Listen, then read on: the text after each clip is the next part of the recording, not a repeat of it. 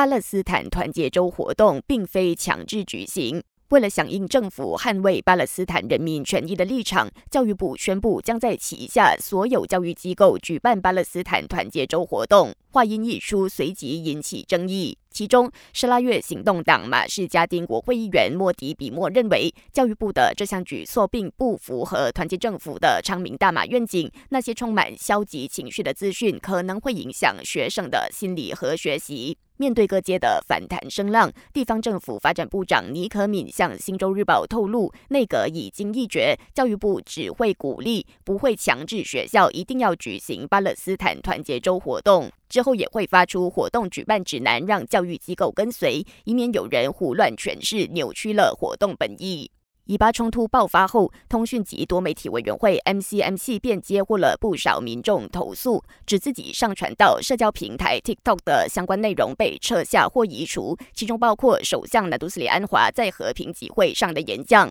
部长法米对此表示愤怒，并声明数码及通讯部已经掌握了 TikTok 下架内容的证据。他也指示了 MCMC 向平台发出警告和安排会议，以向平台供应商表达立场。不过，TikTok 以毫无根据为由，坚决否认了指控，强调他们始终公平对待所有内容，以维护平台的运作。最后，本台正在招募新闻主播，欢迎符合资格者将履历表和一分钟的新闻录音发送到 newsroom@astro.com.mine